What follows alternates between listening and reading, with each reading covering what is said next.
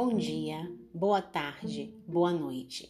Para vocês que ouvem o podcast Pensando Fora da Caixa, eu sou professora Julielma Almeida e venho tratar com vocês sobre o sistema PIX. Por conta da pandemia, em que as pessoas diminuíram a circulação em lojas físicas, muitas empresas tiveram que se adaptar a essa nova realidade das vendas online. Diante dessa nova realidade, as compras sem a necessidade do dinheiro físico foram bastante utilizadas. Com o surgimento do Pix, seria então o fim do dinheiro físico? Mas o que é o Pix? Quando foi lançado o Pix? Como funciona o Pix?